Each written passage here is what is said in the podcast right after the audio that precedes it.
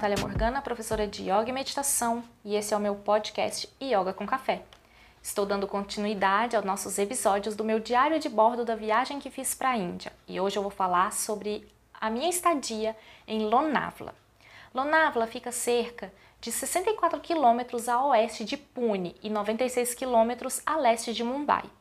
O nome Lonavla é derivado das palavras Lene, que significa cavernas, e Avali, que significa série, ou seja, uma série de cavernas, que é uma referência a muitas cavernas como Karla Caves, Baja Caves e Betsa, que estão próximos a Lonavla.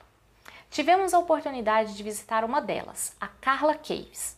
É um complexo de cavernas budistas esculpido nas rochas e possui um magnífico teto feito de madeira com fileiras de pilares decorados com escultura de homens, mulheres, elefantes e cavalos, e uma grande janela solar na entrada que desvia os raios de luz em direção à estupa, na parte traseira da caverna. Dizem que foi construído em forma de um tórax humano. As vigas de madeira no teto representam as costelas e a estupa representa o coração. Para chegar a Carla Caves é necessário enfrentar uma subida de 350 degraus. Para você ver um pouquinho mais das fotos e vídeos dessa minha viagem, acesse o meu blog e procure por Diário de Bordo da Índia, Lonavla. A cidade também é conhecida por sua produção de tiki, um tradicional doce indiano impossível de comer. Parece nosso pé de moleque, mas é muito mais duro. Existem uma grande variedade de chique, além do chique tradicional de amendoim mais comum. Lonavla é uma cidade pequena, pouco conhecida e não é uma cidade turística. Por esse motivo, foi uma ótima cidade para ver de perto a cultura indiana e interagir com os locais. O objetivo de visitar Lonavla foi o fato de lá ficar a sede de Kaivalyadama, o instituto de yoga o qual eu sigo a tradição. Kaivalyadama é uma universidade de yoga reconhecida pelo governo indiano como um instituto de ensino superior.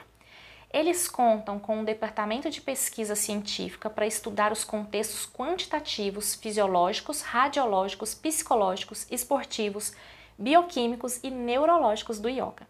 São realizados estudos de ponta sobre os efeitos da prática de yoga, como asanas, kriyas e pranayamas, e estudam ainda os benefícios do yoga em várias aflições, como obesidade, diabetes, estresse, cegueira e outros mais.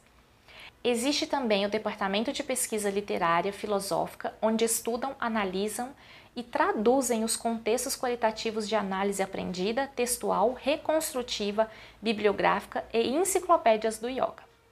Além da universidade, Cavalhadama funciona como um ashram, onde os estudantes podem ficar hospedados, e o que eu achei mais surpreendente foi saber que funciona um hospital e centro de saúde, onde você pode ficar internado para fazer tratamentos com yoga, dieta ayurvédica e naturopatia, todos sob supervisão médica. Em seu campus há uma usina de energia solar e moinhos de vento que abastecem o instituto com eletricidade. Esse instituto foi fundado por Swami Kuvalayananda. Swami Kuvalayananda nasceu em 1883 e faleceu em 1966. O instituto foi fundado em 1924. Cavalhadama é o lugar onde a tradição e ciência se encontram e eu tenho muito orgulho de fazer parte dessa linhagem. Busco sempre passar para os meus alunos os fundamentos científicos de tudo o que fazemos dentro da prática. Passamos dois dias lá, conhecendo todo o complexo, Participamos de palestras, aulas de yoga e até um ritual conhecido como Avan, conduzido pelo Swami Shananda. Na época, ele era o atual presidente de Cavalhadama, mas ele faleceu em 2021. O ritual consiste em práticas de pranayama, omkar, recitação de mantras e ao final tomamos uma espécie de néctar abençoado. Esse néctar era leite com açúcar. Apesar da simplicidade de fazê-lo, o que conta mesmo é a energia, simbologia e bênçãos depositada nesse leite. A cerimônia foi simplesmente linda. Tivemos a oportunidade de fazer todas as refeições no ashram, junto com os estudantes. A comida é típica e vegetariana. Os indianos comentam que a comida do ashram é parecida com comida de hospital, ou seja, sem graça mas para nós brasileiros, alguns alimentos estavam extremamente condimentados. Outro fato interessante sobre a alimentação é que ela é a mesma, seja no café da manhã, no almoço ou na janta. Eles comem arroz e salada no café da manhã, não consomem café, porque o café é um estimulante, mas consomem o tradicional chai, que é um chá com leite e especiarias. Ainda em Lonavla, participamos de um workshop com o Dr. Bowley. Dr. Bowley possuía doutorado em yoga pela Universidade de Yoga Suásia, de Bangalore. Logo após a graduação médica em 1959, Dr. Bowley ingressou no Cavalhadama como assistente de pesquisa em fisiologia. Ficou lá por, por 35 anos, onde se aposentou como diretor. O workshop foi sobre Yoga Nubhava. Anubhava é a palavra sânscrita escolhida pelo Dr. Bowley para descrever sua abordagem do yoga, como uma ferramenta educacional e terapêutica, bem como uma arte e ciência da autorrealização. Um dos significados do termo Anubhava é perceber, sentir e experimentar.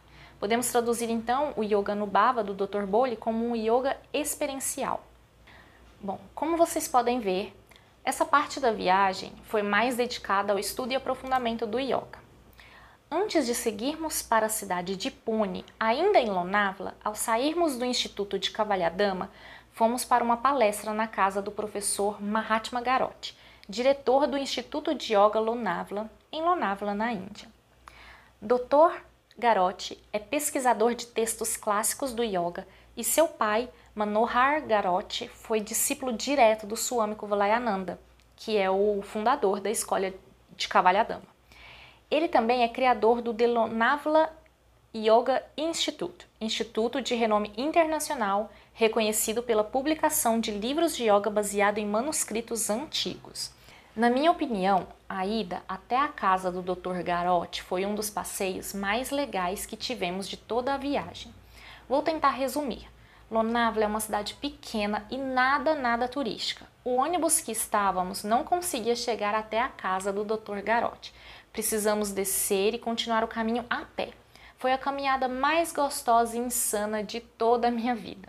Lonavla foi a melhor cidade para estar em contato direto com a cultura local sem interferência de turistas.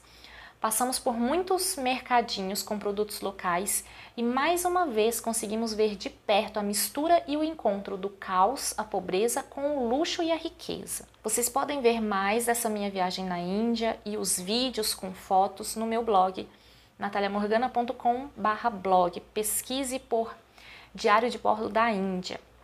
Voltando a falar da visita à casa do Dr. Garotti, foi a recepção mais incrível que tivemos. Ele nos acolheu tão bem como se fôssemos antigos e bons amigos. A família dele também nos esperava e nos serviram deliciosos finger foods indianos. Não consigo me lembrar agora o nome das guloseimas e nem tirei nenhuma foto, pois estava ocupada me deliciando com as comidas sensacionais que nos foram servidas. Eles ficam muito satisfeitos quando veem que você gostou da comida. Isso é considerado um dos maiores elogios para ele. Mas não fomos lá para comer, fomos ouvir o Dr. Garotti e conhecer o trabalho que ele faz no Instituto de Yoga. Ele nos apresentou vários livros e contou um pouco da história dele e do pai dele. Esse ainda era o terceiro dia de viagem e eu sabia que o espaço extra na minha mala estaria comprometido após essa visita, porque eu saí da casa do, do, do Dr. Garotti com nada menos que seis livros e um autógrafo. Durante a visita, ele também nos mostrou manuscritos em pergaminhos muito, muito antigos que servem de base para estudos e alguns foram traduzidos e transformados em livros. Foi uma honra enorme poder reencontrar o Dr. Garotti na Índia e ser recebida em sua casa. Após um delicioso chai, fomos embora, passando novamente pelas ruas estreitas e movimentadas de Lonavla. Seguimos, ainda naquela noite, para a cidade de Pune. Acompanhe então o próximo episódio, onde eu vou falar sobre a minha estadia em Pune. Namastê!